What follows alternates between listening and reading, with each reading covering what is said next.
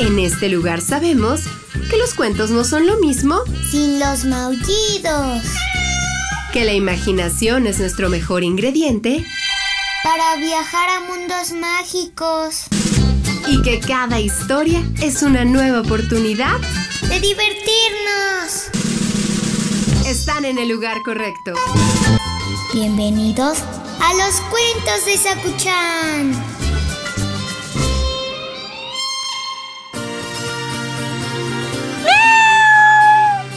¿Cómo te vas, Sakuchan? Yo también ya estoy lista para contarte la historia de este día.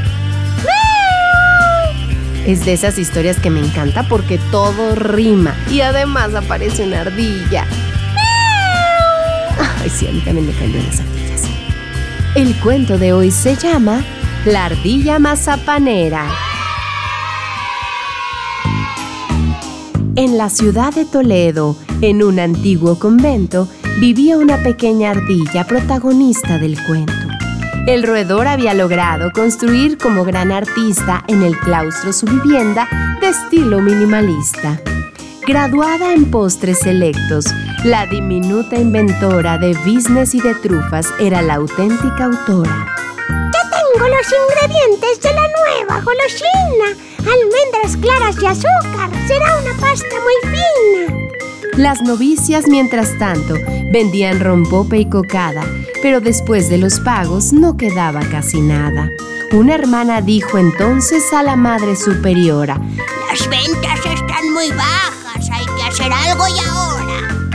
Mientras la novicia estaba concentrada en la capilla, percibió el aroma dulce del fogón de aquella ardilla el perfume delicioso la llevó hasta el agujero donde encontró a la inquilina horneando con gran esmero. Pelaré bien las almendras, luego batiré la masa, cernir bien el azúcar, le pondré casi una taza. Será un éxito rotundo, aún mejor que la tapioca. Escuchó la religiosa pensando. ¡Me he vuelto loca!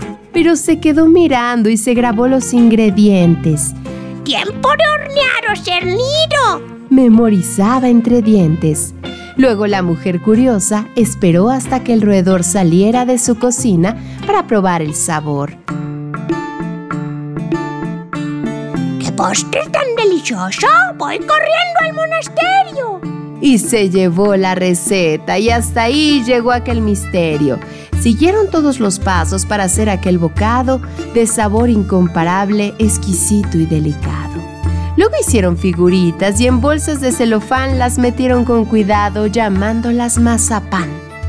La demanda por el dulce fue una enorme, inesperada. Todo gracias a la ardilla que no se enteró de nada. Así que no te confundas porque el derecho de autor de esta delicia almendrada pertenece a este roedor. Colorín colorado, este cuento ha terminado.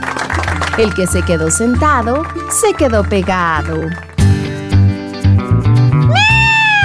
Ay, sí, a mí también me gusta el mazapán, pero cuando le quitas el celofán se hace todo pedazos. Es buena idea irle dando lamiditas.